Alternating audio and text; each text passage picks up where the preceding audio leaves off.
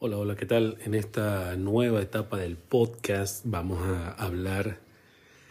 de cosas no tan médicas, de cosas de estudiantes de medicina o de cualquier estudiante relacionado al área de la salud, así como también eh, las experiencias, expectativas del inicio de las actividades como estudiante de medicina, experiencias, claro, de varios colegas eh, las expectativas con las cuales un nuevo médico sale egresado, el inicio o la selección de un posgrado, las aventuras durante una residencia y bueno, también las anécdotas como especialista o como médico general o como cualquier personal que esté involucrado a la salud. Es algo que me surgió a través de una eh, una frase o una publicación que hizo un colega donde decía que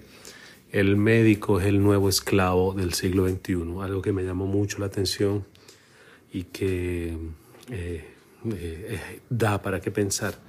da para qué pensar y de cómo se va desarrollando un médico en torno a todo lo que es el medio que actualmente estamos viviendo, ¿no? De cómo ve la persona o el usuario de un hospital al médico, cómo lo confronta, cómo lo ve. Hay personas que son muy agradecidas, hay personas que no son tan agradecidas y hay que ser agradecido con un médico o es que es su trabajo y para eso le pagan, entre comillas. Entonces, nada, Espero que esta nueva etapa del podcast les sirva. Vamos a